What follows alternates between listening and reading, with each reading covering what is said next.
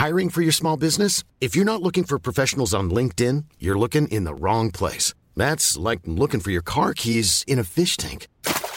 LinkedIn helps you hire professionals you can't find anywhere else, even those who aren't actively searching for a new job but might be open to the perfect role. In a given month, over 70% of LinkedIn users don't even visit other leading job sites. So start looking in the right place. With LinkedIn, you can hire professionals like a professional. Post your free job on linkedin.com/people slash people today.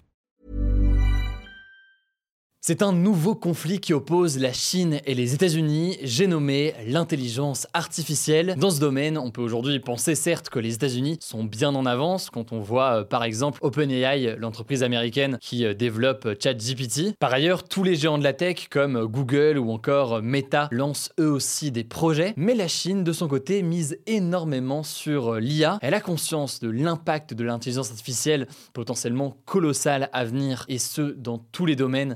La Chine peut-elle dépasser les États-Unis dans la bataille de l'IA C'est ce qu'on va voir ensemble. Salut, c'est Hugo, j'espère que vous allez bien. On est parti ensemble pour une nouvelle plongée dans l'actualité du jour avant de passer ensuite aux actualités en bref. Commençons donc avec ce sujet absolument passionnant. Évidemment, aujourd'hui, les États-Unis ont un avantage absolument majeur dans la course à l'intelligence artificielle. C'est la Silicon Valley, la plus grande région entrepreneuriale au monde, près de San Francisco, et où sont implantées de nombreuses entreprises technologiques, mais aussi certaines universités euh, prestigieuses comme Stanford qui possède un laboratoire dédié euh, à l'IA. Résultat, aujourd'hui, parmi les meilleurs ingénieurs euh, venus du monde entier se retrouvent ici et c'est un terreau qui est extrêmement fertile pour aboutir à de nouveaux projets liés à l'IA. D'autant plus que sur un sujet comme l'IA, eh bien, beaucoup de personnes au sein de la Silicon Valley travaillent à des projets sans forcément qu'il y ait un produit en tête ou un débouché sur le marché immédiat. Typiquement, hein, dans des laboratoires de recherche comme ceux qu'on peut retrouver dans une université euh, comme celle de Stanford, eh bien, il y a des travaux de recherche qui sont faits sans forcément aboutir à un produit à aller euh, commercialiser ou quoi que ce soit. Et en l'occurrence, j'insiste là-dessus, c'est quelque chose de très important puisque ce travail de recherche, ce travail de fond, eh bien, on considère souvent que c'est lui qui est propice à une innovation, donc capable de faire naître une nouvelle catégorie euh, de produits ou alors de services qui n'existaient pas avant. En effet, souvent, les logiques de rentabilité, elles peuvent brider l'innovation, car l'innovation de rupture, elle se crée sur le long terme avec des années et des années euh, de recherche sans penser forcément à une logique de rentabilité. Et d'ailleurs, OpenAI, qui est derrière donc ChatGPT, c'est un parfait exemple de tout ça. En fait, ça a longtemps été une association à but non lucratif basée euh, en Californie, donc euh, sans logique de profit, avant de devenir ensuite l'entreprise donc qu'elle est aujourd'hui. Et ses fondateurs donc ne se sont pas juste réveillés un matin en se disant on va créer ChatGPT. En réalité, ça a été un processus extrêmement long avec des années à développer des modèles de langage avant d'aboutir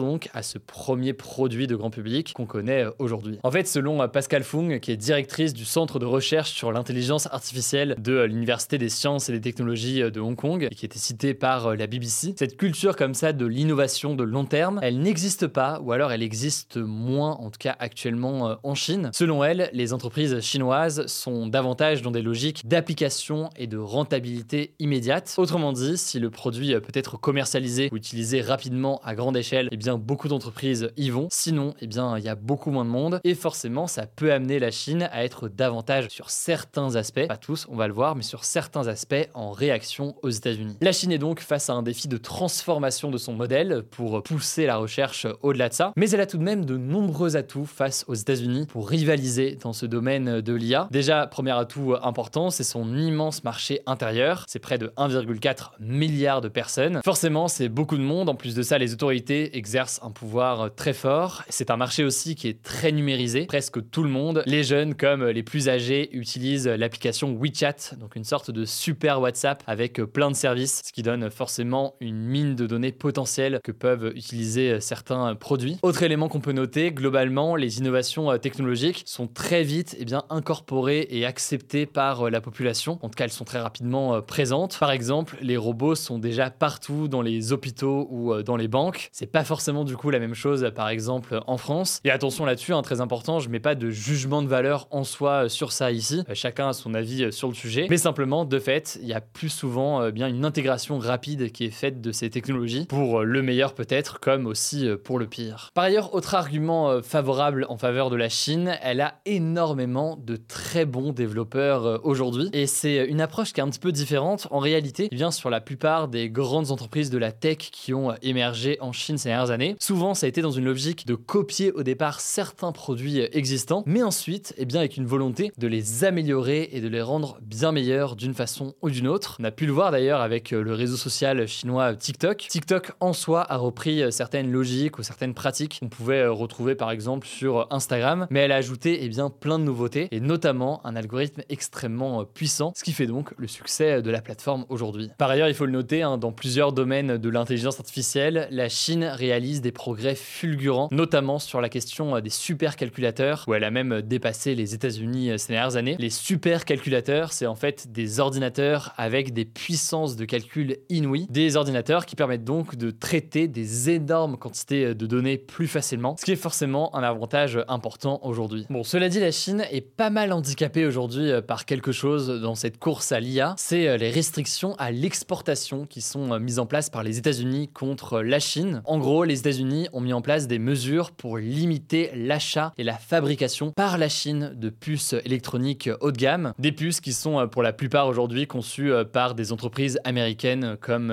Nvidia. L'objectif donc pour les États-Unis avec ces restrictions, c'est d'empêcher les entreprises chinoises de se procurer ces composants, des composants qui peuvent être assez essentiels dans certains domaines, y compris dans le domaine de l'IA. Bref, les États-Unis ont aujourd'hui une longueur d'avance, mais la Chine veut combler ce retard et ça pose d'ailleurs au milieu de tout ça, hein, comme ça je pose ça ici, la question de la place de l'Europe, la question de la place de l'Europe avec sa capacité éventuelle à développer une alternative à ces nouveaux euh, géants, mais aussi évidemment la question de la régulation à l'échelle européenne ou à l'échelle d'ailleurs euh, internationale. Il y a aussi évidemment toutes les questions éthiques, morales, de problèmes de biais d'algorithmes, de problèmes euh, aussi d'impact sur l'économie, de tout ce qu'il peut y avoir derrière. Tout ça évidemment on en a déjà parlé, on aura l'occasion d'en reparler, qui porte justement sur ces rivalités. Il y a aussi une super émission de France Culture, Affaires étrangères, sur les questions de la régulation. J'espère vous avoir donné envie de le faire et de creuser tout ça. Bon, en tout cas, je trouve que c'est un sujet qui est assez passionnant. Je vous laisse avec Blanche pour les actualités en bref et je reviens juste après. Merci Hugo et salut tout le monde. On commence avec une première actu. Une cinquantaine de dirigeants européens se sont réunis ce jeudi à Chisinau en Moldavie, un pays frontalier de l'Ukraine, avec justement le président ukrainien Volodymyr Zelensky. En fait, il s'agit de la deuxième édition de la communauté politique européenne. En fait, c'est une instance de coopération intergouvernementale qui a été lancée à l'initiative d'Emmanuel Macron en 2022 dans le contexte de la guerre en Ukraine. Bon, alors ce sommet, il va permettre d'aborder certains sujets comme par exemple l'adhésion de la Moldavie à l'Union européenne ou les tensions dans le nord du Kosovo qui ont éclaté le week-end dernier entre policiers et manifestants serbes. Mais il est surtout symbolique, c'est une façon en fait d'envoyer un message d'unité au président russe Vladimir Poutine, surtout que la Russie a lancé une attaque aérienne sur la capitale ukrainienne Kiev très tôt ce jeudi, qui a tué deux enfants et blessé dix personnes selon les autorités ukrainiennes. On passe à une deuxième info, un tiers de Français se retrouvent avec seulement 100 euros pour vivre le 10 de chaque mois, selon une enquête réalisée par l'IFOP pour Mon Petit Forfait, publiée ce jeudi. En gros, ça correspond à peu près au moment où ils ont payé toutes leurs charges, comme le loyer, l'électricité ou encore les abonnements. La conséquence de ça, selon l'étude, c'est que plus d'un consommateur sur deux a réduit ses dépenses alimentaires pour des motifs financiers cette dernière année, soit deux fois plus qu'en 2007. Pire encore, 51% des personnes interrogées ont déclaré sauter des repas régulièrement ou occasionnellement. Enfin, dernière chose qu'on peut retenir de cette étude, c'est que cette insécurité financière provoque de l'anxiété chez certaines personnes, à tel point que certains évoquent des dépressions ou des pensées suicidaires. Troisième actu, toujours en France, la loi encadrant le métier d'influenceur a été adoptée définitivement ce jeudi par le Parlement. L'objectif de cette loi, c'est de mieux lutter contre certaines dérives et arnaques. Alors, je vais pas tout vous détailler. D'ailleurs, on a fait un post Instagram sur le sujet. Le nom du compte, c'est Hugo Décrypte, si vous voulez checker. Mais les influenceurs n'auront plus le droit de faire la promotion d'opérations de chirurgie esthétique, par exemple. Et les promos pour les jeux d'argent, les produits à base de nicotine ou encore les crypto-monnaies seront strictement encadrés. Et si les influenceurs ne respectent pas ces nouvelles règles, ils risqueront jusqu'à deux ans de prison et 300 000 euros d'amende. C'est assez marquant car jusqu'ici, il y avait une sorte de vide juridique autour du métier d'influenceur, alors qu'on en compte environ 150 000 en France. Quatrième actu, et c'est une autre étude de l'IFOP publiée ce jeudi qui concerne l'écriture cette fois-ci. 55% des Français utilisent désormais plus le clavier que le stylo. Par ailleurs, près de 8 Français sur 10 reconnaissent écrire moins à la main qu'il y a 10 ans. Alors malgré tout, les Français sont toujours attachés à l'écriture à la main puisque 26% d'entre eux déclarent préférer écrire sur le papier